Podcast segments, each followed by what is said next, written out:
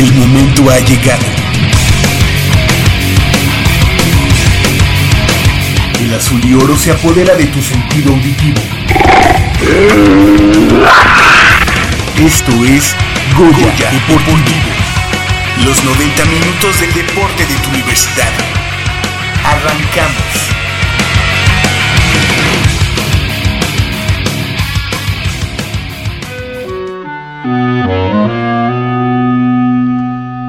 Some people say a man is made out of mud. A poor man's made out of muscle and blood. Muscle and blood and skin and bones. A mind that's weak and a back that's strong. You load 16 tons. What do you get? Another day older and deeper in debt. St. Peter, don't you call me cause I can't go. I owe my soul to the company store. ¿Qué tal amigos? Muy buenos días, tengan todos ustedes. Sean ustedes bienvenidos a una emisión más de Goya Deportivo, esta correspondiente al sábado 5 de mayo del año 2018. Hoy tenemos mucha, mucha información, tenemos que platicar sobre lo que, lo que le pasó a nuestros Pumas el pasado miércoles, que pues no se, no se presentaron al, al partido de ida, eh, llegaron pues bastante, bastante cambiados, no, era el, no, es el Pumas que estamos acostumbrados a ver, pero bueno, hoy, hoy tienen una misión eh, complicada, pero no imposible, pero ya estaremos platicando más adelante de todo eso. Yo soy Armando Islas y les agradezco el favor de su compañía. En los próximos 90 minutos ya decíamos mucha información en este, en este programa que hoy tenemos poco quórum, pero está bastante, bastante eh, entusiasta por platicar de todo el acontecer del deporte universitario. Y saludo a mi compañero y amigo, no sin antes decir que en la operación de los controles está Quesencio Suárez, en la producción está también Armando Islas, ahí lo vemos reflejado en el, en el cristal. Y ahora sí, saludo a mi compañero y amigo Leopoldo García de León. ¿Cómo estás, Polito? Buenos bien, días. Bien, Armando, aquí este, con mucha información, tanto de la Universidad Nacional como de sabíamos eh, que este sábado ya tendríamos el primer resultado de, los Pumas en, la liguilla y bueno, bien dices, yo creo que le damos espacio al rato y para poder este eh, continuar con lo que con toda la información que tenemos. Buenos días a todo el auditorio y, y vamos a vamos a analizar. Perfecto, Polito. Y también está mi querido mi querido amigo Isaac Camarena, ¿cómo estás, Isaac? ¿Qué tal, amigos? Buenos días, buenos días, Patito, Polo. Buenos días a todo nuestro auditorio. Pues un gusto de estar con ustedes como cada semana, ya, ya sabemos aquí, ya como lo decía Polito, pues sí, mucha información y tenemos que hablar sobre los Pumas que desafortunadamente me han dado un dolor en el corazón muy, muy grande. A varios, a varios, a varios, sí. Lo que, lo que se vio el, el miércoles pasado, yo creo que no sé Polito, no sé Isaac, si ustedes compartan conmigo la opinión, pero de los peores partidos no, no de la temporada, sino de mucho tiempo. Realmente sí fue lamentable lo que, lo que, lo exhibido por el Club Universidad Nacional. Y pues hoy es una está complicado. Si queremos ver un partido malo de Pumas y o en algún momento se esperaba ya no ver un partido tan malo de Pumas como vimos algunos en la temporada, creo que este nos quedamos cortos. Sí, terrible, terrible. Realmente yo creo que nos quedamos muy cortos porque todo parecía que estaba jugando, bueno, digamos que de, todo parecía que quería jugar Pumas, menos eh, una liguilla. La verdad es que deja mucho que desear. Sí, terrible, terrible. Y bueno, pues y también en cosas más agradables, pues eh, la semana pasada Pumas Zacatlán consiguió el bicampeonato de la categoría intermedia de la UNEFA. Aquí, bueno, pues ustedes no lo pueden ver, pero nosotros les podemos platicar que tenemos enfrente el cetro, el título que consiguieron la semana pasada ante los centinelas del Cuerpo de Guardias Presidenciales. Eh, una temporada invicta, el equipo de Pumas Zacatlán eh, realmente hizo muy bien las cosas, se vio como pues como debe mostrarse un equipo de, la universidad, ¿no? Contundente, eh, serio y bueno pues hoy hoy estamos de plácemes, más al rato o más tarde tendremos al director, al director de la entidad Acatleca, el doctor eh, Manuel Martínez Justo. Y estaremos platicando de pues toda lo que fue la temporada. Y pues me parece que es algo que no se, honestamente, no se, no se esperaba quizá, porque hubo un cambio de staff de coaching en la organización y a lo mejor pues teníamos por ahí el beneficio de, había que darle el beneficio de la duda porque era el coach eh, Manuel Miguel Ángel Padilla ya había estado en la organización, pero bueno, no había estado quizá empapado de, de, de los cambios o del nuevo material con el que contaba en esta ocasión. Y bueno, pues nos dijo, a ver muchachos, yo vine aquí a coachar, vine aquí a hacer de Pumas Acatlán un equipo ganador, ganador como, como debe ser y bueno, pues aquí llegó y nos dijo, cállense, campeones, bicampeones y además invictos. Oye, y eso en un, en un año muy importante en el que la Organización Nacional Estudiantil de Fútbol Americano cumple 40 años. Así es. O sea, eso todavía viste más el campeonato de, el, bueno, ya bicampeonato de, de Pumas Zacatlán, muy merecido. En, yo eh, opino que muchas veces en, en cualquier deporte, uh -huh. no siempre, el refrescar las ideas, el, el, el, el, cambiar un poco eh, o un mucho eh, la dirección de, de un equipo eh, viene a dar eh, resultados positivos. Eh, a veces pagan la novatez a algunos coaches, a, algunos este, jugadores, pero yo creo que aquí se llegó con una convicción tremenda, con unas ganas de, de, hacer las cosas como se, deben hacer, con, toda la entrega, con todo profesionalismo y agarrar a estos chicos y no solo llevarlos al campeonato, sino convencerlos de que son un equipo competitivo, de que son, deben de ser un equipo ganador y, y bien lo dijiste. Todo equipo universitario que se jacte de representar a nuestra máxima casa de estudios debe de salir a la, a la cancha a partirse el alma cosa que en algunos deportes o en este caso uh, en el rubro profesional no, no ha sido este el, vamos el caso no eh, es una felicitación muy grande porque esto viste a, muchísimo a Pumas Zacatlán y quiere decir que tenemos todavía un, un, futuro muy promisorio, ¿no? Sí, sí, sí, y bueno, sobre todo que los, el, la parte deportiva no va desligada con la parte administrativa y el apoyo de las autoridades, en este caso de la FESA Catlán, pues digo, creo que tiene, tiene mucho que ver en este resultado y bueno, y es por ello que pues también está aquí eh, el, el, director de la FESA Catlán, con quien platicaremos más adelante, Isaac. Pero ¿qué te parece si platicamos o empezamos con la información de la Universidad Nacional? Que hasta el momento el contingente Puma ha tenido una buena participación en esta primera semana de la Universidad Nacional, ya que ha conseguido 16 medallas, 5 oros, 4 platas y 7 de bronce, en las disciplinas de levantamiento de pesas, atletismo, judo, boxeo, taekwondo y tenis de mesa. Así es, Pate, durante el certamen que se realizó este año en la Universidad Autónoma del Estado de México y que concluirá el próximo 9 de mayo.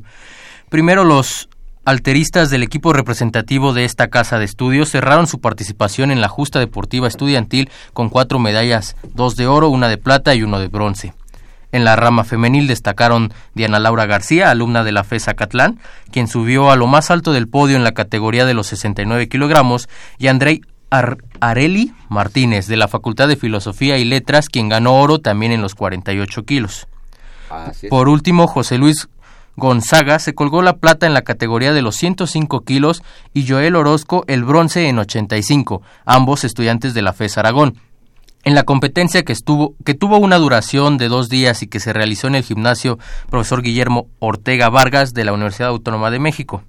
Sí, es Polito, y en el atletismo que tuvimos, platícame. Eh, bueno, también destacaron los deportistas auriazules en este rubro y tenemos que con una cosecha de cuatro metales, un oro, dos platas y un bronce encabezados por Abraham Hernández, alumno de la Facultad de Química, quien consiguió un par de medallas en la justa, una de oro y una de plata, la primera en los 1500 metros planos y la segunda en los 5000 metros, con tiempos de 3 minutos 51 segundos y 22 centésimas y 14 este, minutos 44 segundos 75 centésimas respectivamente en la pista del estadio Alberto Chivo Córdoba. Así es, y en las mujeres el caso de Areli Carraro también fue destacado, ella alumna de la Facultad de Odontología, con una medalla de plata en el lanzamiento de jabalina, tras alcanzar una distancia de 45.91 metros y seguramente ahí Michelle estuvo vuelta loca con esa medalla, digo, y, igual ahí le dio algunos consejos, a ver, tienes que pararte así, ya sabes, la técnica que, que Michelle maneja, maneja bastante bien, aunque ya es una atleta retirada de del ámbito, digamos, de alto rendimiento competitivo, exactamente, exactamente. Y en el relevo varonil decíamos que en el 4x400 se consiguió una medalla de bronce al detener el reloj en 3 minutos 12 centésimas, 12, segundos. 58 centésimas. Exactamente, para conseguir una histórica medalla para la universidad, porque nunca en la historia de este certamen pues se había conseguido, ya no digamos bronce, o sea, ninguna medalla en esta prueba. La UNAM no había... Es la primera vez que se gana. Es la primera vez que se gana, entonces pues ahí pues obviamente eso eso, eso es nota. Y en los velocistas. Los velocistas, claro, claro, integrado el equipo por Víctor Medel, alumno de la Facultad de Arquitectura, Andrés Urbina de Ingeniería, Misael Molina de la FES Aragón, así como Alan Pimentel de la Facultad de Contaduría y Administración. O sea, estamos viendo que sí se está trabajando eh, en el atletismo de una manera muy efectiva, ¿eh? Así es. Estamos hablando de un número importante de medallas y, haces hincapié en, la primera vez que se gana en un relevo de 4x400. Yo creo que es el inicio y debe ser el inicio de algo que se debe trabajar a fondo y con este éxito, tercer lugar muy bueno, muy digno, se, tiene que tomar se tienen que tomar las bases y de ahí explotarlas.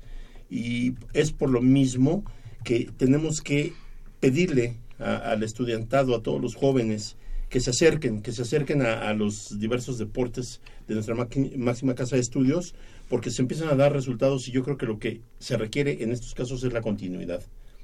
Eso es lo que pienso. Me da mucho gusto que sea por primera vez en el 4x400 y los demás, este, en este caso los velocistas también, eh, su trabajo ha dado frutos. Entonces quiere decir que sí hay potencial. Ahora lo que necesitamos es que haya la, este, que siga habiendo la continuidad, que siga habiendo el interés y sobre todo, este, eh, en este caso los entrenadores, eh, qué buenos resultados están empezando a dar. Esperemos esto se mantenga, se mantenga y mejore cada día más. Así es, así es, Polito. Y en el judo, Isaac, ¿qué nos pasó en el judo? Cuéntame. Pues bien, en el judo el oro llega gracias a la actuación de Karina Chávez, alumna de la Facultad de Ingeniería, en la división de los 44 kilogramos, y después Yutzil Flores de Ciencias ganó una medalla de plata en los 63 kilos. Por su parte, el pugilista Josué Palos de Contaduría y Administración se convirtió en bicampeón nacional universitario de box al ganar otra medalla de oro, pues en la edición de 2017 también consiguió encabezar el podio ambas ocasiones en la división de los 91 kilogramos. Además, el boxeo auriazul cerró con un par de bronces más por conducto de Alexis Trejo, de Ingeniería, en los 81 kilos, y de Rodolfo Velázquez, de Filosofía y Letras, también en la división de los 91 kilos, al igual que Palos.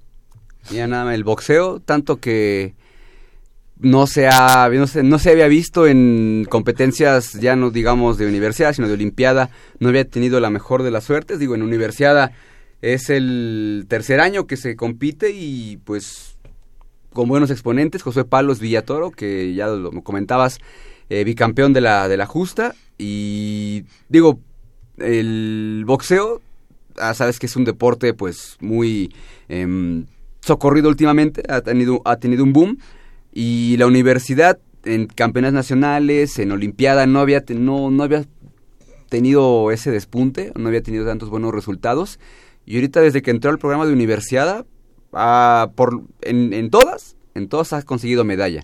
Entonces hay que también reconocer el trabajo de los profesores Antonio Solórzano y Alexis Solórzano, quienes son impulsores de, de de su deporte y siempre están eh, vamos trabajando, buscando rivales para sus chavos, buscando competencias fuera de la Ciudad de México para foguearlos y bueno, y ahorita pues digo, ese es el, el resultado, ¿no? Digo, hay que, hay que reconocer el trabajo de los entrenadores y de que esta generación, digamos, de pugilistas de la, de la universidad, pues ha, ha entendido que pues que si vas a la competencia y pues representando la máxima casa de estudios, pues bueno, la consigna pues es, es ganar, ¿no? O por lo menos intentar ganar y dar todo para ganar. Hacer sobre todo un papel digno, ¿no? Exactamente. Eh, presentarse con la convicción de que son competitivos, de que pueden llegar a, conseguir algo dentro de los tres primeros lugares Y fijándose esas metas, con el apoyo de los entrenadores que ha sido,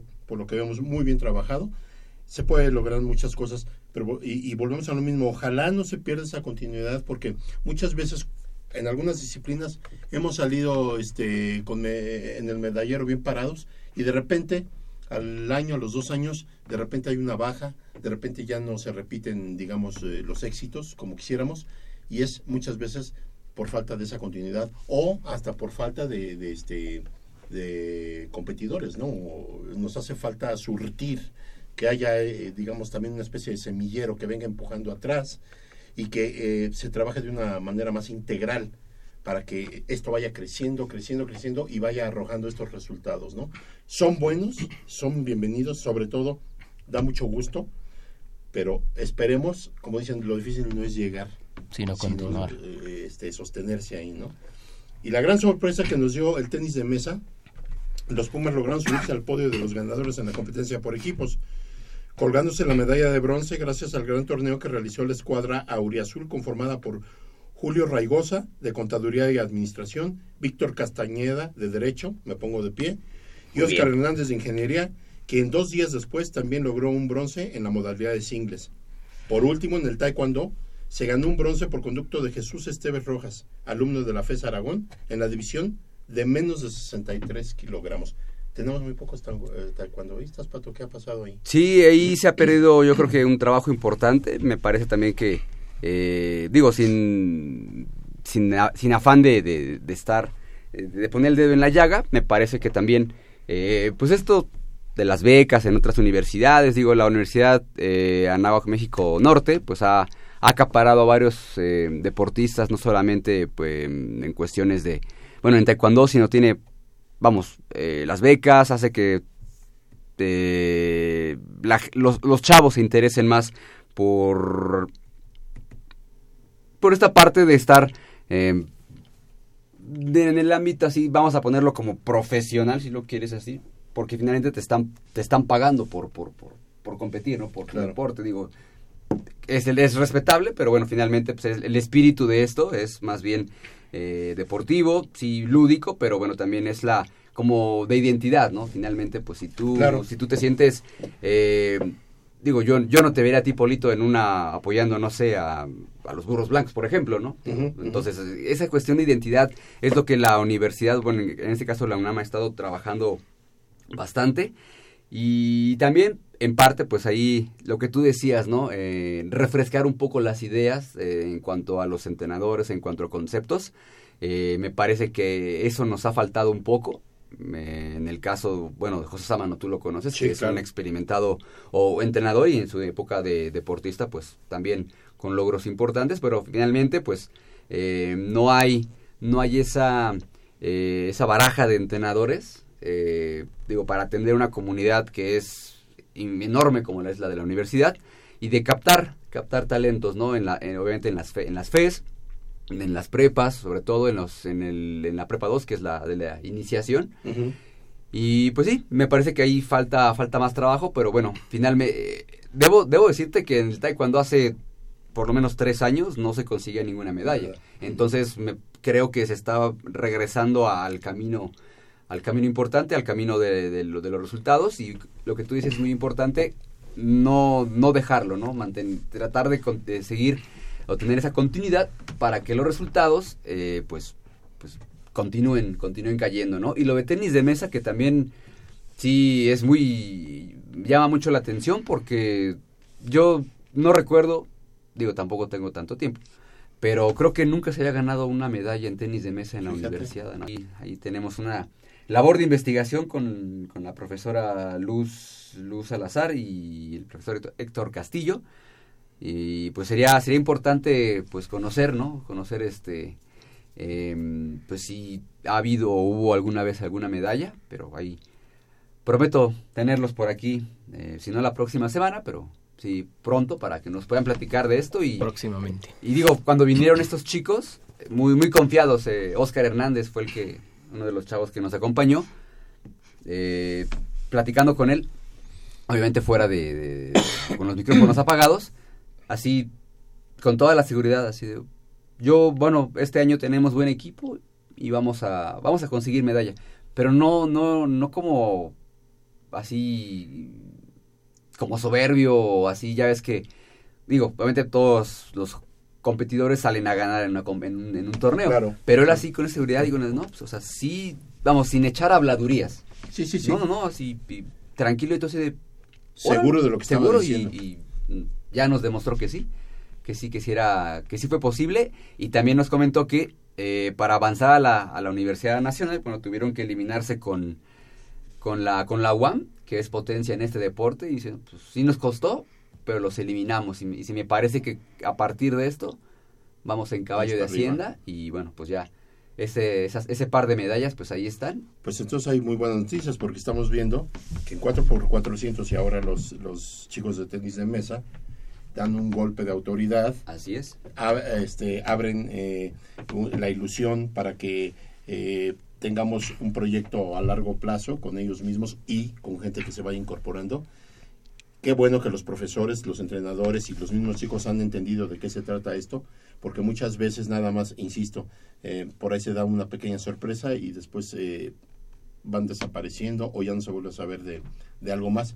Esto debe ser un envión anímico Así es. y debe ser el despegue de estos deportes, no descuidarlos, robustecerlos, trabajar más a fondo, ¿no? Porque sí son buenísimas las medallas y ahorita nos están dando mucha satisfacción, pero no hay que olvidar que vienen competiciones todavía más difíciles y representar a la UNAM, la verdad, ilusiona. Así es. Y sobre todo, imagínate, aparte de, representarla dignamente, eh, salir este, dentro del podio, ¿no? Así es, así es, Polito. Y bueno, la universidad se coloca en el lugar número 9, ya decíamos, con eh, cinco medallas de oro, cinco de plata y seis de bronce para contabilizar 16 y de primer lugar, obviamente, pues ahí ya estamos hablando de palabras mayores, la, la Autónoma de Nuevo León con 101 medallas, Polito, 101 medallas, 33 de oro, 28 de plata y 40 de bronce. ¿De dónde sacan tantas medallas estos muchachos? Pero bueno, después sigue Litson con 14 medallas de oro, 10 de plata y 11 de bronce para hacer, para totalizar 35. Imagínate, el primer lugar tiene 101 medallas, el segundo tiene 35, o sea, es, es abrumador lo que, lo que pasa ahí con la Universidad Autónoma de Nuevo León. Sabemos que su, su programa eh, de, becas estudiantiles es, el, rinde bastante y bueno, sin, y hay que decirlo también, el, el interés que tienen con el deporte, ¿no? Digo, sea como sea, sea con becas, sea con, con lo que tú quieras y mandes, pero en cuestión deportiva sí me parece que trabajan bien y el resultado sí, sí obviamente sí y, eso de captar eh, talento de otras universidades y reclutarlos a base de becas eh, digo a final de cuentas eh, es algo que se ha venido dando no de ahora sino de siempre. Yo aquí lo que lo, lo que cuestionaré un poquito un poquitito es lo siguiente. Este yo creo los chicos tienen toda la libertad y tienen totalmente este digamos, eh, opciones eh, varias en las diferentes eh, universidades. Estoy de acuerdo y ellos deciden por qué es lo mejor para, para su vida, ¿no? Para su vida deportiva y a lo mejor hasta para su vida académica. Así es. Yo basándome un poquito en que nuestra universidad es la número uno académicamente hablando, en investigación y en varios rubros más, no sé qué tanto eh, cuestión, en la cuestión meramente académica y de un título profesional pese más, ¿no? O sea más reconocido o, te brinde, digamos, una mejor, eh, eh, unas mejores expectativas a futuro, que no sea la UNAM, no menosprecio a las demás universidades, deben tener su, nivel, su nivel académico, más sin embargo sabemos que la universidad se cuece aparte, nuestra UNAM se cuece aparte. los chicos recurren a las becas ¿Por qué causas? Número uno, eh, puede ser por la cuestión que tú bien decías, de que tienen un, apoyo económico importante, o no sé si sea, qué tan importante sea, puede, puede variar según la universidad que te recluta. Y este, y a final de cuentas, eh, tú como individuo hablábamos de cuestión de la representación. ¿Qué tanto sientes los colores de la UNAM? ¿Qué tanto sientes los colores de, no sé, de la, de la Autónoma de Nuevo León, etcétera, etcétera? Aunque muchos me podrán decir, ¿sabes qué? Eso es lo de menos. Ellos buscan un beneficio este, en cuestión a lo mejor monetario o buscan un beneficio o, ven o ellos presienten que los programas de actividades deportivas de estas universidades, universidades están desarrollando mayor potencial a final de cuentas no sé qué pueda pasar por la cabeza de los chicos y digo, es muy respetable, yo no los critico, pero eh, siempre yo he estado eh, un poco o un mucho en contra de esta situación.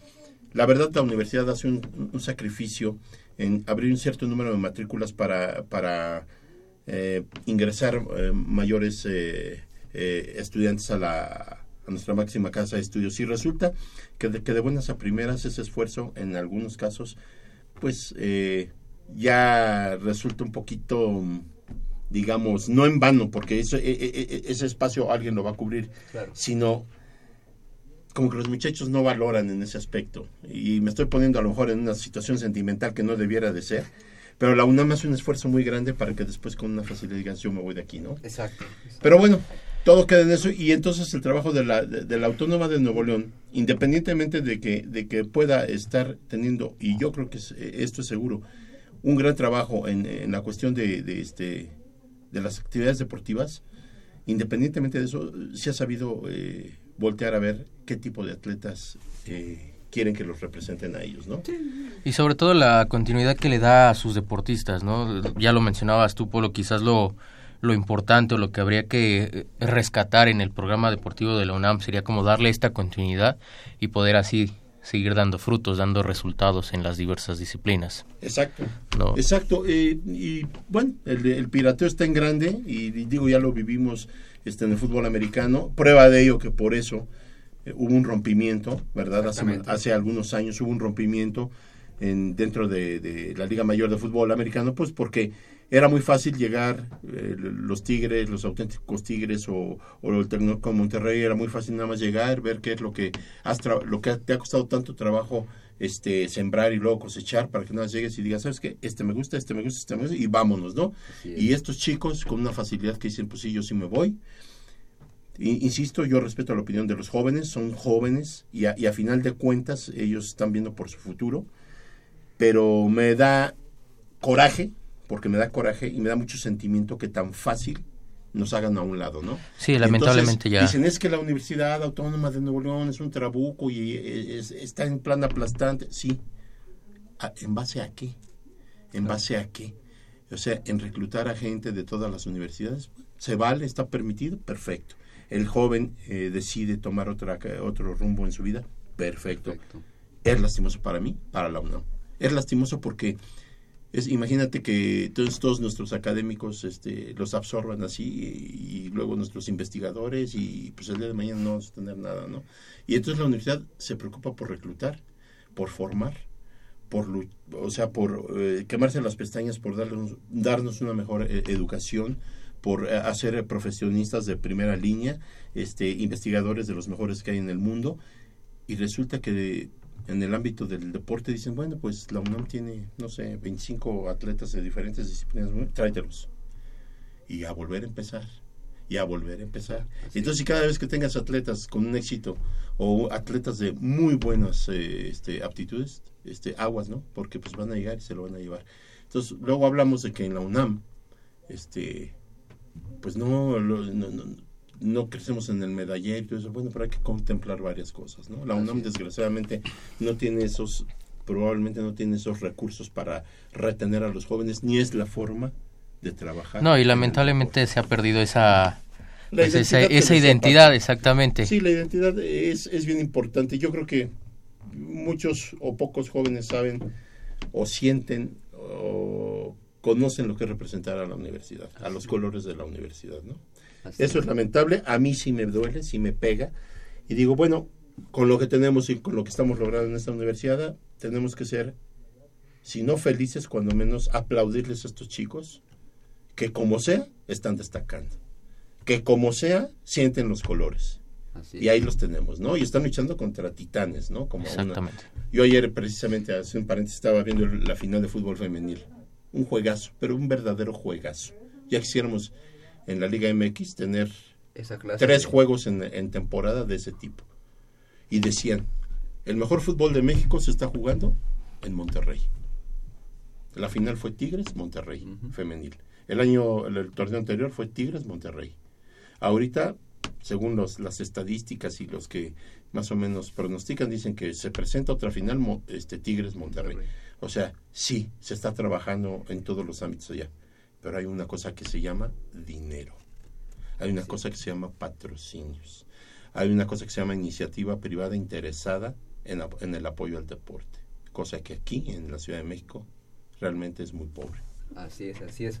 Polito, y bueno, antes de irnos una pausa, decimos que eh, para cerrar la actividad de la Universidad Nacional, en, en el caso de la UNAM, el softball que se está jugando en, esto, en estos momentos, la escalada deportiva donde tenemos representación, así como el fútbol asociación en ambas ramas y el voleibol de sala femenil también tendrá actividad en esta recta final de la Universidad Nacional, así como el tiro con arco, la gimnasia, ahí que pues siempre nos da muchas satisfacciones el equipo de la universidad. Y ya la próxima semana pues ya, ya tendremos el, el total, el total de medallas conseguidas por los Pumas allá en Toluca. Y seguramente tendremos ya el regreso de Michelle Ramírez para que nos platique toda la experiencia que vivió allá en la ciudad bella, entre comillas, de Toluca. Y pues esperemos, esperemos que Qué sea... buenas vacaciones, Michelle. Sí, sí, sí, esperemos que sea... Te envidiamos. Que, que fue su cumpleaños, ¿verdad? En la semana. El 3 de mayo es, eh, con todo respeto para mi querida Mish, es albañil. Exactamente. Tienes que invitar los tacos, eh, Sí, y sí, el pulque, sí. porque no, no puede pasar así... Desapercibido los, ese- Los 46 años que cumpliste, no Sí, puede claro, pasar claro. no es cierto, Mish, sabes que te queremos mucho. Saludos, Micho, un abrazo. Y cuando son las 8.37 de la mañana vamos a hacer una pausa porque tenemos eh, como invitado al equipo campeón de la categoría intermedia de la Liga Mayor de ONEFA, los Pumas Acatlán, y el director, el director de la entidad Acatleca, el doctor Manuel Martínez Justo. Pausa y regresamos.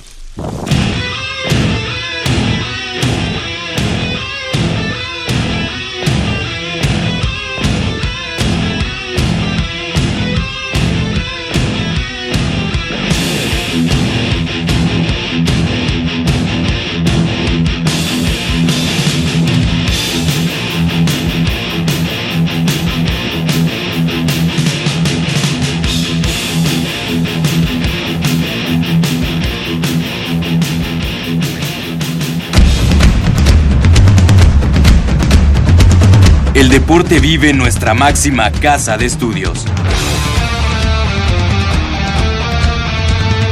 Más de 40 disciplinas diferentes, cientos de deportistas, una sola voz. Goya Deportivo. Cada sábado el felino se apodera del cuadrante. 90 minutos del deporte de tu universidad. Escúchanos todos los sábados de 8 a 9.30 de la mañana por el 860 de AM. Goya Deportivo. La voz del deporte universitario.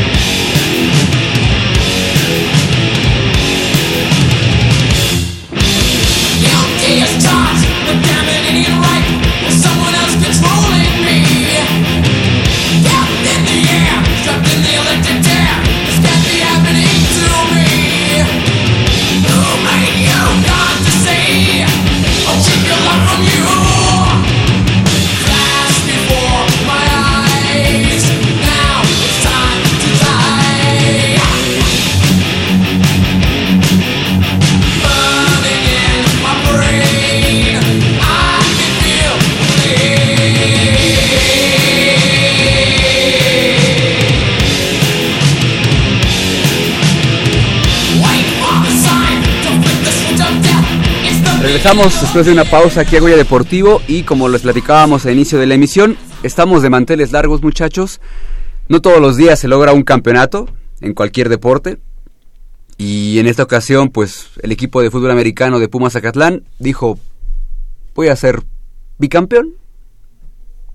Y lo, y lo logró. La semana pasada, ante los centinelas del cuerpo de guardias presidenciales, ahí en la final, en el juego disputado en la FES Zacatlán, y con marcador de 35 puntos a cero, culminó una temporada de ensueño, una temporada invicta, con pocos puntos recibidos, eh, con, un, con el nuevo eh, entrenador en jefe de la organización, Miguel Ángel Padilla. Eh, decíamos hace, hace una semana que estuvo con nosotros el, el coach, que no había sido una temporada sencilla, que tenían, que- sin embargo, tenían que rubricarla como, como debe ser, con un campeonato, y está aquí presente el trofeo, el trofeo que recibió el, el equipo de Pumas Zacatlán allá en la FES Zacatlán, y para platicarnos de todo, de todo, pues toda la temporada, cómo, cómo se está viviendo este, estos festejos por el bicampeonato, nos acompaña el director de la FES Zacatlán, el doctor Manuel Martínez Justo. Doctor, ¿cómo está? Muy buenos días. Muy buenos días, un gusto, un placer y sobre todo muy agradecido y muy eh, emocionado de estar aquí en este programa que escuchamos siempre. Muchas gracias, doctor. Y también está el maestro Cristian Salazar Montiel, que es el coordinador de gestión de la dirección. Si lo dije bien, apláudeme, si no, regáñame. No, muy bien, buenos días, gracias. Buenos días, eh, doctor. Pues platicábamos eh, fuera del aire que pues deben estar súper contentos, ¿no? Por lo el trofeo conseguido, por la temporada que se hizo y porque el proyecto del coach eh, Miguel Ángel Padilla pues inició con el pie derecho, ¿no?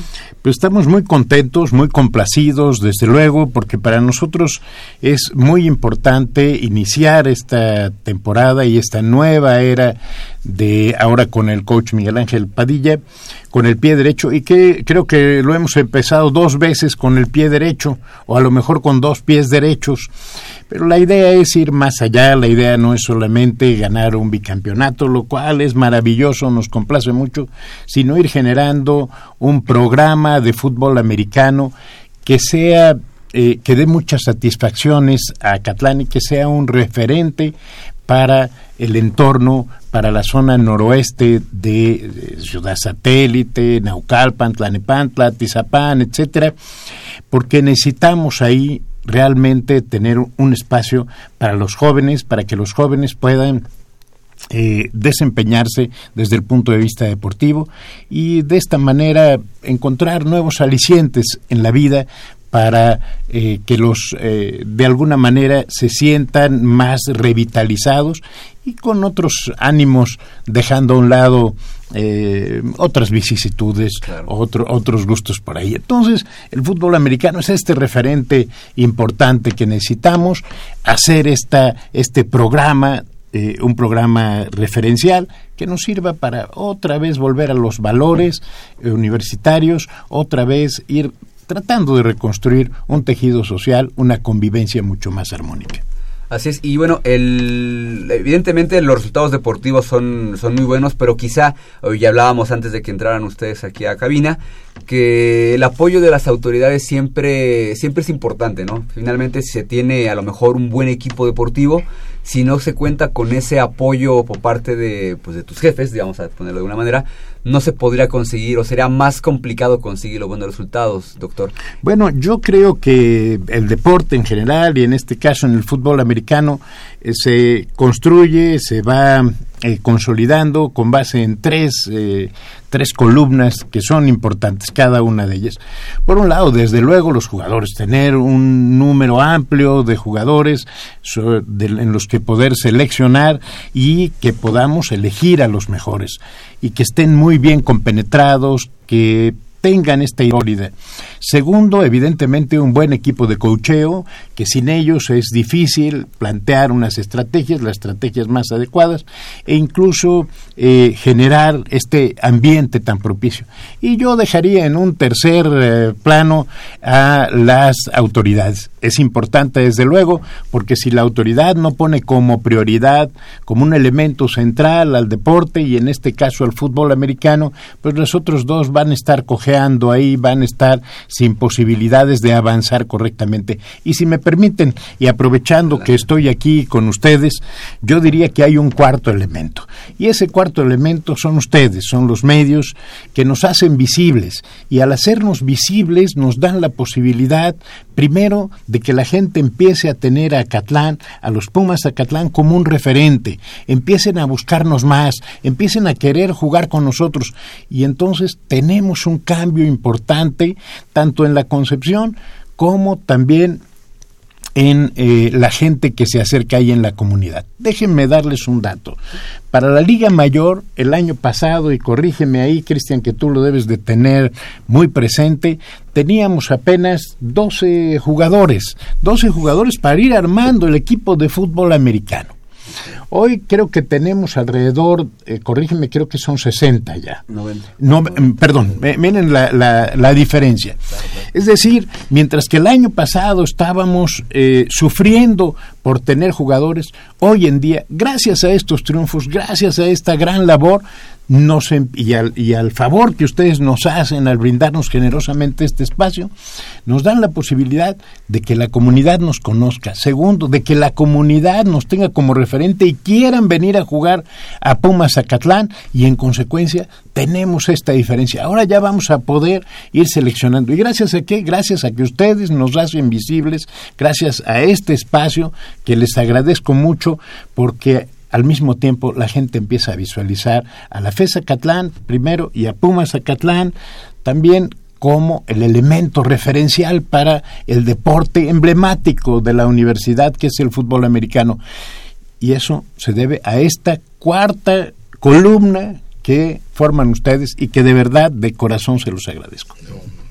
Este, fíjese, doctor, eh, que de tiempo atrás, mucho tiempo atrás, siempre eh, cuando a los jóvenes se les hablaba de, del fútbol americano eh, dentro de la universidad, lo primero que se le viene a la mente al, a- al chico es los Pumas, ¿no? Los Pumas, y- y- pero ubican a Pumas en Ciudad Universitaria. Y yo siempre le decía a, este, a Javier, le digo, mira, eh, tú has sido un precursor de dar a conocer, de este, da- eh, tenernos al día de lo que es Pumas Zacatlán. Y, de- y nosotros estamos conscientes que dentro de la universidad no hay, no hay Pumas de primera ni Pumas de segunda. Siempre somos los Pumas. Y estén en Acatlán, estén en CEU o donde eh, pudieran estar, siempre seremos eh, el, el mismo equipo, vamos. Esto es, ha sido una tarea que nos hemos eh, dado y sobre todo, insisto, con el apoyo de Javier Chávez, que por cierto le mandamos un saludo, este que, la, eh, que, que todos nuestros estudiantes, toda la gente y, y el público en general conozcan, y bien lo dijo usted, sepan que Pumas Zacatlán es una, es una institución también académica. Bueno, eh, la, la- La digamos, la- el plantel de FES Zacatlán es una institución académica que tiene su equipo representativo eh, en el fútbol americano y que tenemos que voltear no no no por no por nuestra fuerza sino por conocer lo que es realmente el fútbol americano en la UNAM. O sea no nada más somos Pumas EU tenemos que ser Pumas Zacatlán y tenemos que ser todas las organizaciones desde Pumitas que hay adentro de, no- nuestra universidad. Es bien importante vamos eh, proyectar a Pumas Zacatlán porque insisto los jóvenes tienen que saber que no nada más hay una opción hay dos y, del, y yo creo que de la misma envergadura que todavía Pumas Zacatlán está en su proyecto ambicioso, muy ambicioso y que nos parece ideal que en algún momento se llegue a lo que usted dice, ¿no?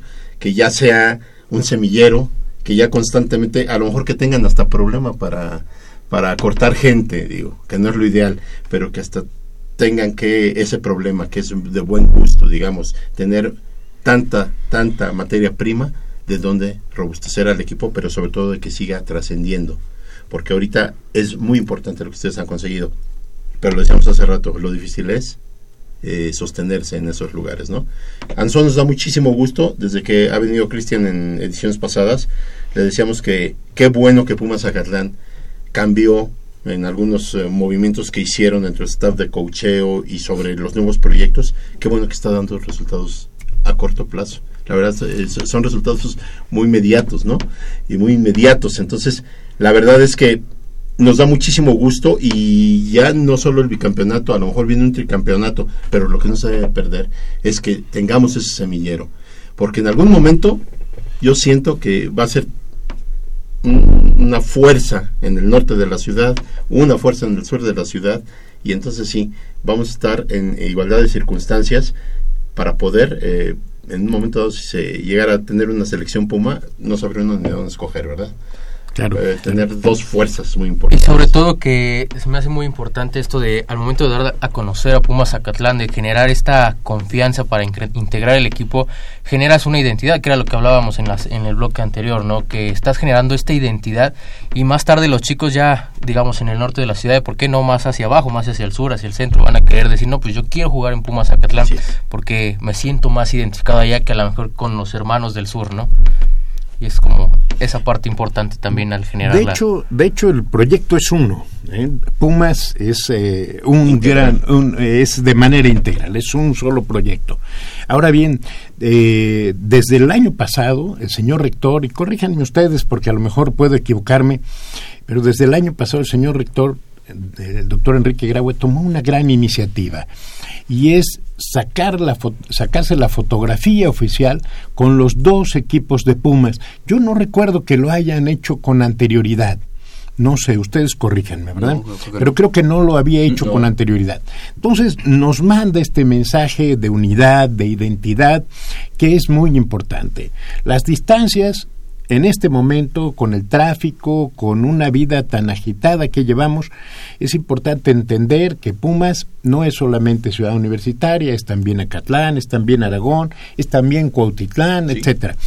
Y necesitamos tener referentes, tener referentes, y para eso fue creada la FES Acatlán en su momento, en el año 1975 para ser este referente en la zona noroeste del Valle de México. Bueno, lo tenemos, pero tenemos que hacerlo también desde el punto de vista deportivo. ¿Qué es lo que ocurre? Que a la hora de eh, elegir, de buscar alguna opción, en principio, y nos pasó cuando originalmente se creó la FES Acatlán, nadie quería, como el resto de las FES, ¿eh? nadie quería ir para allá porque no lo identificaban con la UNAM. Decía, no, es que la UNAM es ciudad universitaria. En aquella ocasión tuvimos que lanzar una campaña donde decíamos Acatlán o Iztacala o Cuautitlán también es la UNAM. Bueno, desde el punto de vista deportivo necesitamos hacernos visibles. Eso es la parte a la que hacía referencia antes. Y fortalecer esto. No somos equipos que compitan entre sí. Desde luego que cuando nos enfrentamos, Ah, claro, Uno- Hay rivalidad. hay rivalidad y hay una rivalidad sumamente fuerte, pero es una rivalidad deportiva, donde después nos damos un gran abrazo y nos sentimos todos Pumas. Yo creo que ahí fue una magnífica decisión en su momento llamarnos a todos Pumas. Pero sí necesitamos esta parte en Acatlán y ahí, perdonen que eh, jale un poco el agua hacia mi molino y que diga, necesitamos un elemento referencial donde no haya como decían, equipos de primera y de segunda. Tenemos grandes equipos en la UNAM, tenemos que reforzarlos y esta es la parte que nos faltaba, en Acatlán por lo menos. Ustedes saben que a veces, desafortunadamente, la percepción de las cosas nos llevan a temas que no son muy gratos. Eh, yo reconozco que a veces eh, se ha eh, subrayado demasiado la parte de inseguridad, la inseguridad que se vive en todo el Tristemente. país, Todos tristemente. Pero necesitamos otra referencia, otra percepción de que en la FESA Catlán también se hace deporte, que en la FESA Catlán hay opciones para los chicos, para nuestros estudiantes, y no se vale simplemente con un discurso de decirle, oigan, tienen que cambiar la forma de vida, que sea una forma mucho más saludable, de valores universitarios, etcétera. No, hay que ponerlos ahí. Pero ¿cómo ponerlos ahí? si no les damos esta parte del orgullo universitario y de un deporte emblemático. Déjenme confiarles algo eh, que es más que el bicampeonato, lo que me importa es este elemento referencial del fútbol americano, el que ellos digan, ah, bueno, nos sentimos orgullosos y queremos todos en la zona noroeste jugar en los Pumas Zacatlán. Eso es, eso es lo que realmente importa. Yo quisiera que no tuviéramos un bicampeonato o un tricampeonato, sino un este pentacampeones, en fin, que tuviéramos muchos éxitos. Pero lo que más me interesa es esta formación integral que tanto nos ha insistido el rector, eh, el doctor Enrique Graue, una formación integral con valores y eso el fútbol americano nos lo está dando. Y si tenemos éxitos, mejor porque ahí van a querer estar los muchachos. Saliendo, saliendo, perdón, saliendo un poco del tema del fútbol americano y bueno, ahorita con lo de la Universidad Nacional hemos visto que la FESA Catlán ha tenido también eh, pues deportistas que han logrado colarse a, a, las medallas. En ese sentido, pues se ve que el trabajo que está haciendo a nivel eh, directivo en cuanto al deporte es bastante importante. Y va, y va mi pregunta, que a lo mejor ya se la han hecho miles de veces, pero no me importa, te lo voy a decir. ¿Qué, qué, qué tan importante o eh, es el deporte para la actual administración de la FESA Catlán? ¿Qué papel juega el deporte? El deporte juega un papel muy importante. Eh, tan importante que, bueno, resulta prioritario dentro de las actividades que se desarrollan en, la FESA Catlán, porque evidentemente nosotros no estamos ahí, no se creó la FESA Catlán para generar equipos deportivos exclusivamente dedicados a, esta parte, ¿no? A ser profesionales, en fin, no, sino más bien en la parte educativa. Pero viene esta cuestión de integralidad el ser humano debe de formarse desde el punto de vista científico, humanista, pero también al mismo tiempo debe tener una formación desde el punto de vista físico. Voy a citar una eh, frase que es eh, ya tan manida, tan, tan dicha, eh, tan repetida, que resulta como, parece como un eslogan de esos ya de, de, de, de, los años muy ya pasados. Mente sana, en corpore sano, ¿no? Es decir, si queremos que los muchachos tengan un buen desarrollo académico, necesitamos que también sean muchachos sanos. Y esta parte, sanos desde el punto de vista físico, desde el punto de vista mental. En consecuencia, ¿cómo podemos trabajar con ellos? Bueno, dándole estas opciones deportivas. En Acatlán hemos incrementado las opciones deportivas y vamos a seguir haciéndolo.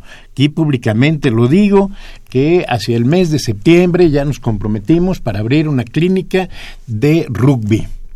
Entonces, aunque los muchachos no hubieran sido seleccionados para estar en el equipo de Liga Mayor, en el fútbol americano, van a tener la opción del rugby. También otros deportes. Hemos ido incrementando, tenemos tenis, tenemos eh, boxeo, donde hemos tenido también muy buenos éxitos, tenemos alterofilia, levantamiento de pesas, donde hemos tenido una medalla de oro. Y déjenme decirles también que otra de nuestras deportistas obtuvo el cuarto lugar ella se comprometió conmigo, eh, Kenny Arias, que iba a obtener cuando menos una medalla. Y yo le decía, Kenia, no te preocupes, para mí me da la misma satisfacción porque lo que importa es que hayas puesto el empeño. Si quedaste en cuarto lugar, yo sé que para la siguiente ocasión vas a tener una medalla. Tenemos en este sentido las ganas, el deseo de impulsar el deporte, porque es este complemento de la academia, este complemento de la formación integral del ser humano. Y lo mismo también desde el punto de vista cultural, ¿eh? pero ese es otro tema de otro programa distinto. Claro, claro. Este, yo quiero felicitar también a Cristian, que ha sido parte de medular de, esta, de este proyecto. Eh, hemos estado platicando contigo en ediciones anteriores eh, qué bueno, Cristian, qué bueno que lo que te has propuesto junto con las autoridades, aquí con el doctor y con tu equipo, eh, se ha ido cumpliendo poco a poco y, y sobre todo uh, resaltar que desde que llegaste aquí se te vio muy entusiasta, se te vio comprometido y eso es lo que necesita cualquier equipo de cualquier deporte eso es lo que necesita este que nuestras autoridades o nuestros coaches o, o nuestros equipos de apoyo siempre tengan esa mentalidad y esa eh, perseverancia y pero sobre todo esa alegría, ese inyectarle a los muchachos la alegría por el deporte y sobre todo de la lucha. Yo te quiero felicitar personalmente porque es un trabajo muy difícil, es un trabajo titánico. Nosotros no lo vemos, nosotros nada más lo hemos reflejado en los muchachos que salen a ganar un partido o lo pierden y, y, y a quien criticamos o a quien eh, exhortamos a que lo hagan mejor eh, es a los jugadores. Pero no sabemos que atrás hay todo un organigrama de personas que día y noche están pensando cómo mejorar las cosas, cómo darle un- una frescura al deporte, cómo eh, eh, jalar a los chicos a que practiquen el deporte que tú me digas. Y yo creo que hay que reconocer tanto el esfuerzo del doctor, que es el principal, la cabeza de este proyecto, pero que tiene en ustedes unos excelentes, este, digamos, asesores o eh, un equipo de, apoyo muy, grande. Yo te quiero felicitar y, pues nos gustaría saber qué se siente, cómo te sientes ahorita y aparte de esas, de esas, de esos proyectos que hay más adelante, cómo es el momento de este bicampeonato. Muchas gracias Polo por tu generosidad y yo no hago más que cumplir las instrucciones del señor director y él nos ha instruido a que en cada cosa que hagamos eh, desde la atención a, a las personas que llegan a la dirección tanto alumnos como padres de familia como personas pues demos el mayor de nuestros esfuerzos. Y eso es reflejo de un gran líder. Y cuando tú tienes un gran líder que conduce estos proyectos pues evidentemente como parte integrante de este equipo pues tú das lo mejor de ti. Y eso se ve reflejado desde los muchachos, los jugadores que son los principales. Y todos nosotros que estamos comprometidos con el proyecto del doctor y del rector también, el doctor Graue, que es también a quien eh, vamos eh, apoyando y sobre todo de nuestra querida universidad, cuando hay un logro para la universidad, pues estamos nosotros soñados, ¿no? Y entonces eh, lo vivimos con mucha alegría porque sabemos que es el camino a fortalecer a la facultad que tanto queremos y tanto por la que tanto trabajamos. Perfecto. Y bueno, antes de, de despedirnos, porque saben que el tiempo en radio pues, es muy corto, podemos estar platicando horas y horas y horas, pero bueno, finalmente pues eh, hay que cumplir con ciertos reglamentos de la estación. Ah. Doctor, eh, ¿qué planes, qué es, qué es lo que sigue para la, ya no tanto para Pumas Zacatlán fútbol americano, para el deporte en Pumas Zacatlán? ¿Qué, qué es lo que viene? ¿Qué es, qué proyectos hay? Este, obviamente pues el equipo estará eh, pues súper contento con este campeonato. ¿Cómo se le va a apoyar? ¿Qué, ¿Cuál es el futuro próximo para el deporte en la, en la FES Zacatlán? Bueno, en cuanto a apoyos, ustedes saben que en la Universidad Nacional jugamos más por el amor a la camiseta que por otro tipo de apoyos que evidentemente no les podemos dar. Sin embargo, sí queremos avanzar en el sentido de conseguirles acercar el mayor número de eh, apoyos posibles dentro de las limitaciones que tengamos. Estamos ya en pláticas con algunas empresas para que puedan apoyar al equipo de fútbol americano en la Liga Mayor, porque evidentemente es un proceso paulatino que debemos de ir trabajando desde las categorías más pequeñas, desde los eh, átomos, se llaman la categoría más chica, eh, hasta la liga mayor. Debe de irse dando esta continuidad. Pero evidentemente el costo que tenemos de una liga mayor y sostenerla es muy alto. Y el presupuesto siempre es raquítico.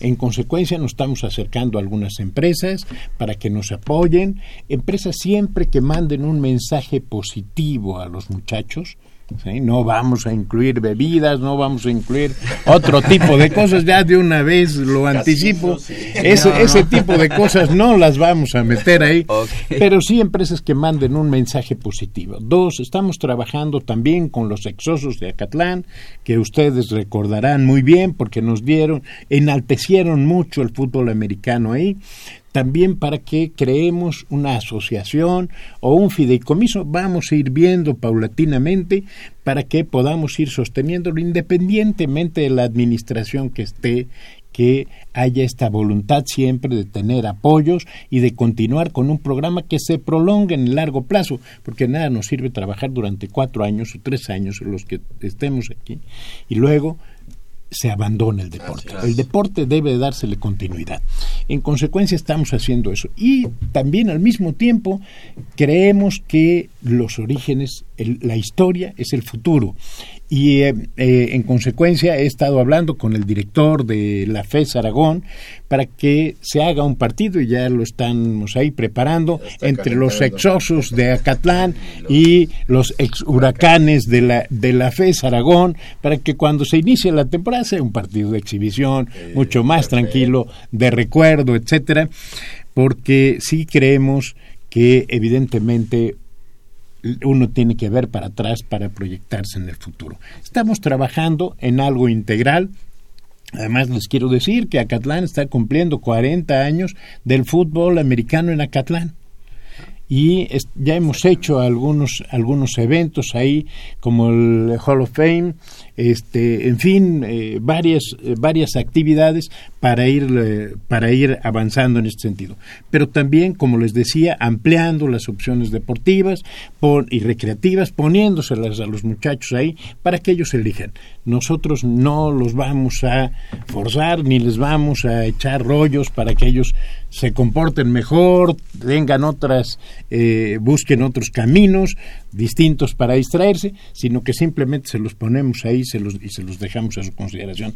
Nuestra comunidad es muy brillante, muy inteligente y sabemos que va a elegir la mejor opción y esperemos que eso nos haga subir al deporte en Pumas Zacatlán y de esa manera también en, eh, en general en Pumas eh, de la UNAM.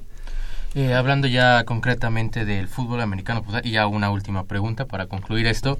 ¿Qué probabilidad hay o qué han pensado ustedes de que la categoría intermedia de Pumas Zacatlán suba a la primera conferencia de, de intermedia? Bueno. ¿Hay alguna posibilidad o es un algo muy... No solamente es una posibilidad, a 25 chicos de la intermedia los estamos invitando, ya se les invitó para que pasaran a la, a la Liga Mayor.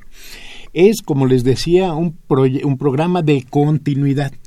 Solamente que no es lo mismo jugar en la intermedia, y ustedes lo saben mucho mejor que yo, Sí, claro. que jugar en la Liga Mayor. Hay esta parte, a 25 chicos se les, se les dio la carta de invitación y bueno, tenemos 90 ya esperando también ahí. O sea que van a tener que competir por lograr un espacio en la Liga Mayor.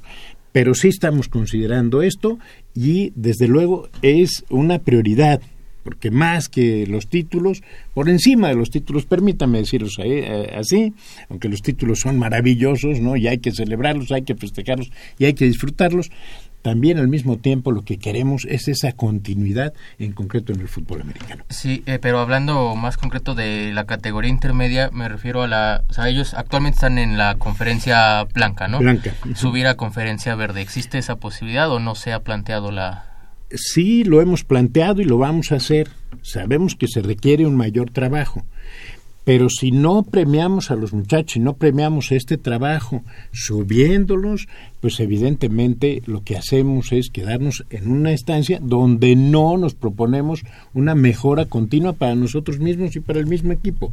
En consecuencia, sí vamos a ir a la siguiente eh, categoría, vamos a disputarla ahí y vamos a tratar también de ganarla ahí. Claro, claro. ¿Eh? Ese sería el, el tricampeonato que anhelaríamos. Claro. Vamos a ver hasta dónde llegamos, pero lo importante es que los muchachos de Pumas Zacatlán sean un referente siempre en el deporte, para el deporte. Perfecto. Doctor Manuel Martínez, justo un placer siempre platicar con usted aquí en los micrófonos de Goya Deportivo. El espacio está abierto para, para usted, para, para Cristian, para que nos platiquen, para que nos comenten los proyectos, los logros, los planes que pueda tener eh, la organización deportiva allí en la Fiesta Catlán y pues sobre todo eh, extenderles la felicitación por el bicampeonato. Sabemos que sí, el equipo es el que, el que se parte ahí en el emparrillado por conseguir los- el, el triunfo, pero hay un, un aparato importante atrás de ellos, que es eh, ustedes, en cuanto a apoyos, en cuanto a ver que los chicos puedan estar lo mejor preparados posibles, que estén bien, apoyo en general, y eso aquí en Goya Deportivo pues nos da mucho gusto que, que ocurra, y yo sé que seguirá ocurriendo eh, no nada más con este equipo de Pumas Zacatlán Intermedia, sino también la Liga Mayor y con todos los eh, deportistas que representan a la universidad y que están estudiando en la FES Catlán. Muchas gracias, gracias por la generosidad del tiempo, gracias también a Goya Deportiva, como les decía, por hacernos visibles, por dar a conocer a la población que en la zona noroeste tenemos una, un polo de desarrollo deportivo que se llama FESA Catlán y un equipo maravilloso y un programa maravilloso para el fútbol americano, igual que para todos los deportes. Muchas gracias por la generosidad del tiempo. Muchas gracias también. Eh, cumplimos el compromiso establecido con ustedes de traer el, el Oh, trofeo. Aquí está con ustedes en la mesa. Y de la misma forma, yo sé que es algo más complicado, pero ¿por qué no soñar en traerles el de la conferencia verde también? Algún día sé que nos va a costar más, más trabajo, son unos grandes programas los que están arriba, pero en una de esas también lo podemos traer. Claro. ¿Por qué no? ¿Por qué no Bienvenido. pensar en grande? 9, 10 de la mañana, regresamos a Goya Deportivo, hacemos una pequeña pausa para hablar de lo que le pasó a los Pumas de fútbol soccer. Dios mío, qué terrible, qué terrible.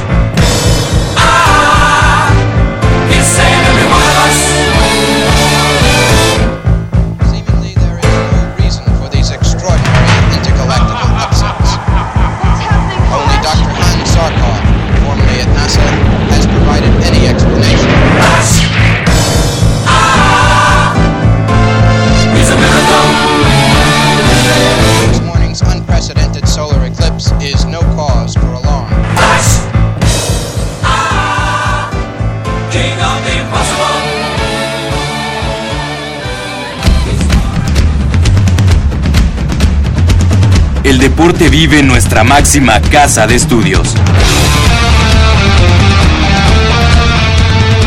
Más de 40 disciplinas diferentes, cientos de deportistas, una sola voz. Goya Deportivo. Cada sábado el felino se apodera del cuadrante. 90 minutos del deporte de tu universidad. Escúchanos todos los sábados de 8 a 9.30 de la mañana por el 860 de AM. Goya Deportivo. La voz del deporte universitario.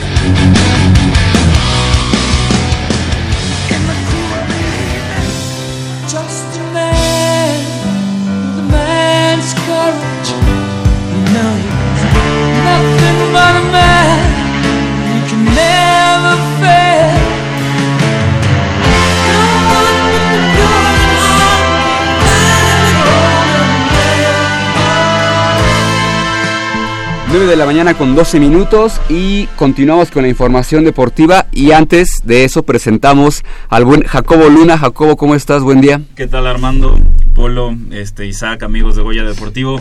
Feliz de estar de regreso, me ausenté unas cuantas semanas. Sí, ¿qué te pasa? Eh, este, lo siento amigos, pero estamos de regreso. Vamos a platicar más adelante, en, un- en unos minutitos, sobre el ridículo que hicieron los Pumas el miércoles. Creo que todos coincidimos con esa palabra, Jacob. Y antes de empezar con esa información, eh, los días 9, 10 y 11 de mayo eh, se estará llevando a cabo el primer Congreso Interuniversitario Pensar el Fútbol desde el aula, la cancha y la grada. eh, obviamente en dos sedes distintas, como es la Facultad de Ciencias Políticas y Sociales, donde todos nos ponemos de pie, y así como la Universidad Iberoamericana y eh, evidentemente eh, está con nosotros Renato González Carrillo, quien ya ha estado con nosotros en el programa, quien será uno de los, eh, no sé si llamarlo conferencista, ponente, experto en esta materia de la sociología. Renato, ¿cómo estás? Buenos días. Hola, buenos días. Gracias por la invitación. Platícanos, ¿qué, qué, qué pasa con este primer Congreso Interuniversitario? ¿Quién lo organiza? ¿De qué se va a tratar esta, esta serie de, conferencias? Pues esta iniciativa, surge de la necesidad de entender el fútbol como un objeto de estudio más allá de las eventualidades o, o- o de las aficiones que podamos tener como, como espectadores de los deportes y específicamente del fútbol. Hay una parte de la academia, de estudiantes, de profesores que están interesados en, en abordar el fútbol desde las disciplinas de las ciencias sociales y las humanidades. Y esa iniciativa nos ha llevado a organizar este congreso a, un, a falta de un mes de que inicie la mayor justa futbolística en el mundo, que es la Copa eh, Mundial de la FIFA. Así es. Entonces, este, este congreso surge con esta, con, esta, con este objetivo y busca dar respuesta o invitar a todos aquellos que estén interesados en, mirar al fútbol desde una perspectiva distinta a platicar de los temas que surgen a partir de ello, ¿no? Eh, la creación de identidades en, el fútbol, la guerra simbólica entre naciones que ocurre cada cuatro años en el mundial, eh, la- los procesos eh, políticos y económicos que se dan para la elección de las sedes, por ejemplo, que una mesa tratará sobre ello, el papel de la mujer en, en el, en el fútbol, eh, que cuestiona, por supuesto, la construcción de, masculinidad a través de la violencia que se en el deporte, en fin, varios temas que, como la última vez que estuve aquí, platicamos. Eh, esta vez se hacen en un congreso, es in- interuniversitario, por lo cual es mucho más nutritivo para toda la comunidad académica que, que se centra en este, en este objeto. Y, y bueno, estamos muy emocionados por, porque de comienzo ten- tenemos invitados muy eh, reconocidos tanto en el ámbito académico como en el periodismo deportivo.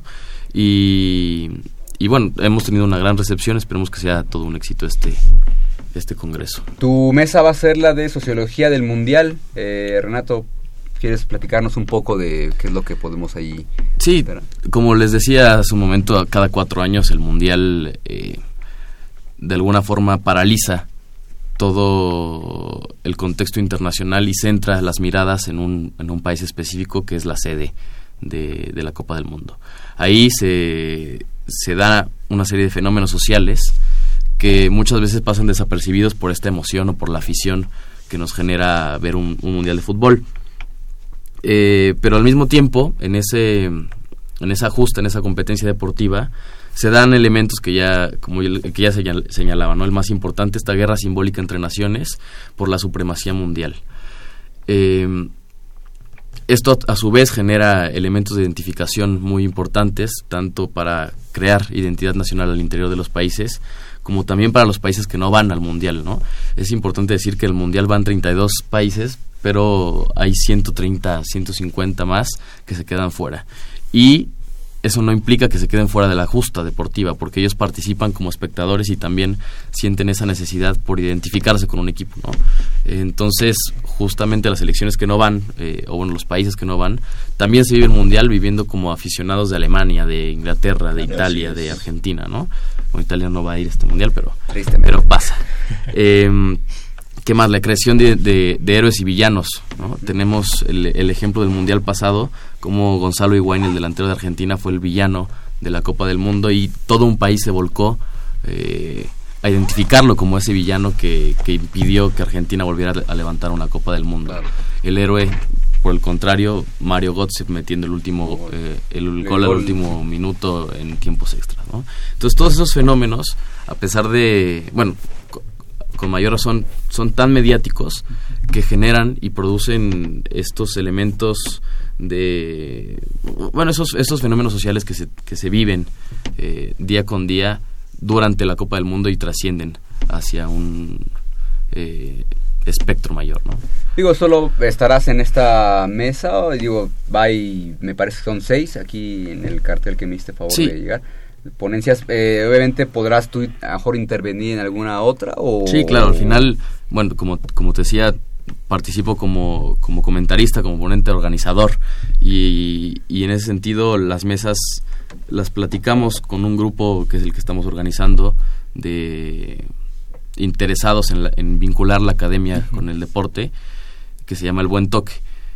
Y platicamos la necesidad de hacer estas seis mesas, ¿no? La primera sobre la sociología del mundial, la segunda sobre las impli- implicaciones políticas y económicas del mundial de Rusia 2018 específicamente, todos los recursos eh, políticos y económicos que se mueven para la obtención de la sede, eh, lo que implica para la sociedad rusa recibir un mundial. Entonces esa parte, ahí nos acompañará Dimitri Schmidkov, que es, es un académico de la, del Instituto de Investigaciones Jurídicas, Reiner Matos del Colmex, eh, Franco Baboni del Colmex, y lo moderará Hugo García Marín, que es un académico de la Facultad de Ciencias Políticas y Sociales, muy, eh, muy preparado, muy, muy interesado en estos temas. Eh, después nos trasladamos a la Ibero, ¿no? El Así es. importante también eh, pensar que esto es un congreso interuniversitario y que la academia se, se une más allá de, de los colores, ¿no? Claro, claro. y allá nos acompañarán eh, en la primera mesa que se llama Fútbol sin género, las mujeres en el deporte, personajes como Marion Reimers, que es una reconocida periodista deportiva, Georgina González también, que además han iniciado todo un movimiento para pensar eh, el papel, para repensar el papel de la mujer en los medios de comunicación y además en el deporte. Una jugadora de, las- de los Pumas femenil, Ana Paola López, que además eh, está por licenciarse eh, También de en- Economía y Ciencia Política en el ITAM En el ITAM, sí, sí, sí. y, y, bueno, también está, tiene muy presente estos temas. Y bueno, eh, en esa mesa pensar sobre todo que la construcción de la masculinidad a partir de la violencia tiene que replantearse a través del- del importante papel que están jugando las mujeres hoy en día en los deportes, ¿no? Y específicamente en el fútbol. Eh, ayer vimos el- la final de la Liga MX, MX femenil con una asistencia brutal que no se compara eh, con algunos partidos moleros Claro. que se juegan en la liga, ¿no? Sí, no, Así, increíble. Y eso la verdad es muy valioso y hay que reflexionarlo. Eh, otra de las, para los amigos comunicólogos, eh, la mesa 4 se versará en torno a la cobertura mundialista que se hace en los nuevos medios de comunicación y para las nuevas audiencias. ¿no? Sabemos que eh, las audiencias hoy en día cambian eh, vertiginosamente, que, que sus intereses y sus, y sus deseos por consumir productos son, van cambiando muy rápidamente y la idea es reflexionar cómo es mejor o cómo ha cambiado la idea de, co- de cubrir un mundial. ¿no? Eh, ahí eh, moderará Juan Carlos Colín, que es un académico de la Ibero, y participarán eh, periodistas de, de varios medios deportivos digitales eh, que, de alguna forma... Ahí- Ahí podría acotar periodistas y Ricardo Sales. Sí, claro. Bueno, es claro. que lo conocemos a Ricardo Sales. Sí, y Ricardo sí, sí, sí. Sales. Que, que muy aparte. Sí, un buen amigo de, de nosotros, no, no crees Buen que está nada personal. Sí, sí, sí. Pero habías invitado también a Jacobo Luna, él también ahí. Está invitadísimo. Muchas Jacob, gracias. así que Es que, te eh, quiero ver aquí. complicado, complicado que sea jueves 10 de mayo hasta la Ibero, pero No importa, no ya te conseguí la, el lugar.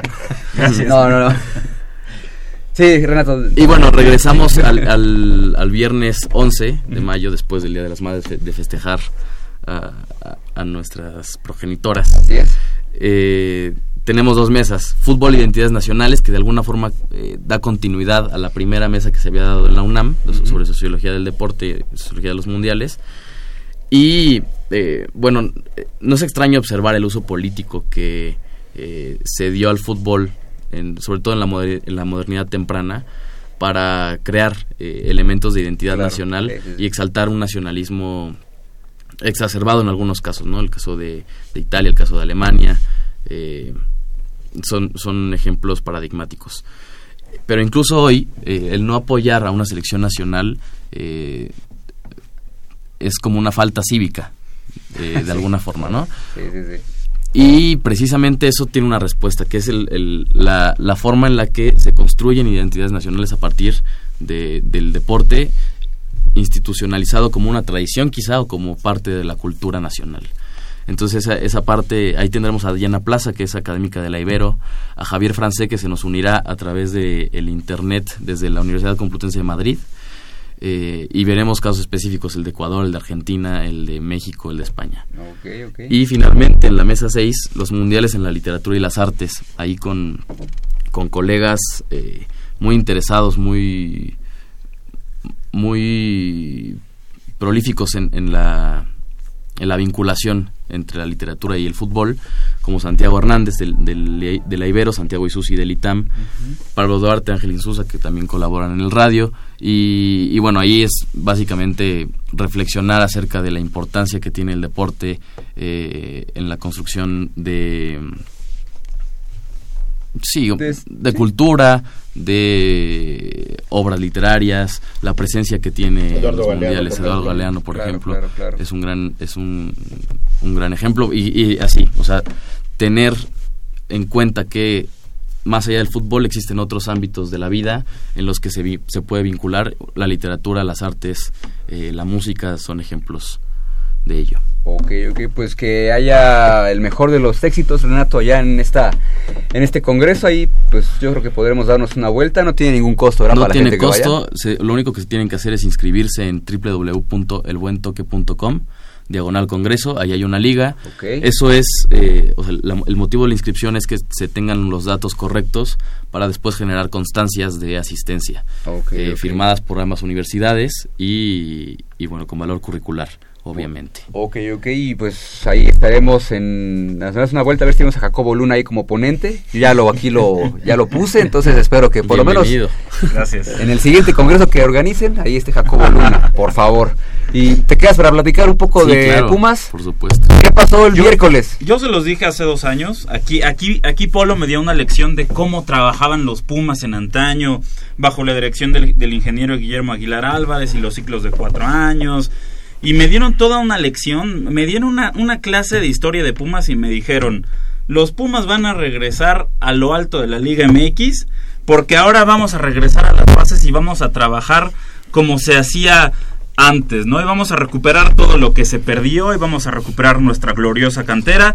Y yo lo dije aquí hace dos años, no, no a principio de torneo, yo le dije, lo dije aquí hace dos años cuando Rodrigo Juárez de Parga tomó este El timón. el timón de- del Club Universidad Nacional, yo le dije, esto está destinado al, al fracaso si, si tu idea es nada más jugar con canteranos y darle otra vez a la cantera y que te indignas porque jugaron ocho extranjeros la final de la Apertura 2015 y no nueve como lo afirma este señor. Y bueno, los resultados me respaldan, pero no por lo que sucedió el miércoles, me respaldan por un penúltimo lugar eh, hace un año, por un último lugar de la tabla el semestre pasado y por el ridículo que viviste ahora. eh, el miércoles en tu casa contra el acérrimo rival, contra el, contra el único con, con el que no te puedes permitir esos ridículos, contra ese. Y, y- y no podemos decir, bueno, eh, es que, por lo, lo que dijo Alejandro Arribas al final del partido, es que se les olvida a los aficionados que este equipo No, no el semestre pasado fue último. Pues sí, pero el parámetro de Pumas no debe ser eh, clasificar de panzazo a liguilla. O sea, a. Pum- lo que nos, es- se nos está olvidando a todos, y, y tanto aficionados o no aficionados por igual, es que Pumas es un grande del fútbol mexicano. No me importa si trabaja de manera distinta que Cruz Azul, Chivas o América. Es un grande y se le, se le exigen los mismos resultados que sea Chivas, Cruz Azul o América. Eh, entonces, para Pumas el parámetro no puede ser, ah, bueno, pues ya, pasaste a liguilla, ¿no? Cumpliste. Clasificaste, Eh, no. cumpliste. no, para nada. Entonces, otro torneo en el, en el que se demuestra que con este proyecto de cantera y, y vamos a, a las bases y, y a recuperar la esencia, lo que fuimos, ya, ya es obsoleto, ya no se puede trabajar en el fútbol actual, en el que es el cual es dominado por los gigantes monetarios, ya no se puede trabajar de esta manera. Es y ahí, ahí está el claro ejemplo. Y bien lo dijo Manuel el, Man- sí, eh. Nada más porque no hay descenso, man. Nada No, y aparte, no- aparte el no es al tipo este corrió con suerte porque le eliminaron el descenso. al, al- al siguiente Sí, ¿no? torneo. Y fíjate cómo se le cómo se le compone. Va mal el equipo y de repente se, se, se- se califica de rebote eh, eh, previo a la, a- la asamblea este, califica de rebote el equipo entonces él ya dice ah este, Ahí ya calificamos resultados, y entonces él presenta su proyecto sí pero presenta su proyecto económico no las Claro. instalaciones invitó a medio mundo Ah. ¿Ok?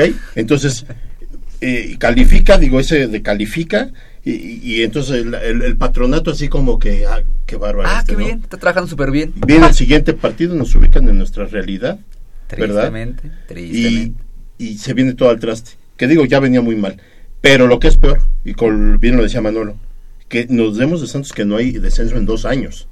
Porque ahorita Pumas, ahorita no sé cuántos torneos quitan, o sea, te quitan de los torneos anteriores y entra a suma los últimos Los torneos. Y sacas el promedio y Pumas está muy abajo en la porcentual, ¿no? Sí, sí, Y hay quien eh, fuera dice, eh, es que el fútbol mexicano ya no, debe- ya no debería existir, es irracional eso del porcentaje. Se debería de ir el último último. lugar. ¿Te y- imaginas? y- entonces imagínate en dónde estamos parados, ¿no? A final de cuentas, eh, el proyecto de este señor se pudo, se pudo haber interrumpido ahora en el día de la asamblea, porque se prestaba para hacer los cambios necesarios. No fue así, porque Mira. el, el rector, eh, aparte de su apoyo incondicional, Mm. el patronato nada más le dijo a este señor, este pues sí, eh, sí, los números van bien, pero también queremos que gane el equipo. O sea, ese también queremos que gane el equipo. Es como si, bueno, pues llévate el equipo a jugar y ojalá gane, ¿no? Sí, no, no, No es no, así. no hay un trabajo. No es así. Mira, apelan mucho que la remontada y que, que el orgullo, la garra, basta, por favor, el fútbol no solamente se gana con orgullo, garra, entrega, corazón, hay que tener talento y hay que tener buenos jugadores. Pumas no los tiene, no tiene plantel para competir en América. Yo veo el, sa- eh, eh, eh, esta noche en el Estadio Azteca un escenario similar al, de, al que sucedió en, en el Olímpico Universitario. Nos pueden meter tres o cuatro fácil, sin ningún problema. Y, y yo solo que espero que un resultado tan abultado sea un 7-1 o un 8-1 en el marcador global, le abra los ojos a algunos y, y- y- y se empiece ya a fraguar la salida de Rodrigo Ares de Parga más temprano que tarde, porque ya es inadmisible cómo tiene este señor el equipo. Sí ha hecho muy buen trabajo en, cu- en cuestión de instalaciones, pero hasta ahí. ¿eh? Hasta Sí, ahí. hasta Ahora, ahí. a- ahorita está un peligro latente. Y digo peligro porque se habla de que Gallardo interesa a Monterrey, de que Nicolás Castillo lo quiere Monterrey y lo quiere América, y se habla de que pudieran ser este vendidos. El problema no es que los vendas y robustezcas tu, tu economía, que es importante. Sí, claro. ¿Qué ¿Con vas qué a te vas a quedar? O ¿Qué sea, vas a ¿cómo hacer? vas a armar al siguiente equipo? Sí, sí, Renato. Sí, el problema yo creo que tiene es, es de perspectivas también. Y en ese caso voy a defender un poco la idea del proyecto, ¿no? Porque la- a mí la idea me parece fenomenal, me parece buenísima, pero el que lo ejecuta y la forma en la que lo hace, no. La receta y el cocinero ahí falla no completamente. La, receta es buena, pero el cocinero lo está haciendo muy mal. Lo que decía Jacobo hace un momento, parece que todo parte del capricho del presidente actual de no ver jugadores extranjeros, 7, 8 en, un, en Pumas jugando una final. Y eso es peligroso en el sentido de que si vas a, si vas a fraguar un proyecto a partir de un capricho, pues parece que todo va a salir mal. Y es lo que estamos viendo hoy en día. No hubo un periodo de transición en el, en el cual Puma se pudiera acomodar para que el primer equipo jugara eh, en 3, 4, 5 años con un equipo de base canterana. Esto se hizo de, una, de, la noche a la mañana, querer jugar con 8 extranjeros cuando sabes que tú, que con, con 8 canteranos, cuando sabes que tu cantera no está produciendo buenos jugadores. Entonces, esa, esa falta de transición y entender el proyecto que, que de- a primera vista es bueno o de, o de idea, tiene un buen sustento porque es recuperar valores y, y- y la forma como se trabajaba en la universidad antes, eh, se, ve, se ve desprestigiado e inmediatamente conduce a malos resultados por el capricho de hacerlo de inmediato, ¿no? Entonces esa falta de transición, esa falta de, de visión eh, de un proceso que, que abarca eh, o que tiene que, que abarcar muchos más años de, los que se plantean, eh, nos tiene como estamos ahora, ¿no? De nada, hubiera, hubiera preferido incluso que, más bien, el, el hecho de que se dé dinero a, lo- a los chavos, que, o bueno, que se invierta en la cantera, que se invierta en estrellas, me parece perfecto. Pero el primer equipo es otra cosa. Sí, claro. Y si el primer equipo está mal, todo lo demás no sirve. ¿no? Así es, así es. Esa falta de cuidado en el primer equipo, en darle un periodo de transición, correr a Memo Vázquez de inmediato, eh, ven- deshacerte de cuatro o cinco jugadores que eran pilares de tu equipo, que, que sal- que llegó a la final, nos tiene como estaba, estamos ahora. Sí, Se nos acaba el tiempo, muchachos, pero ya.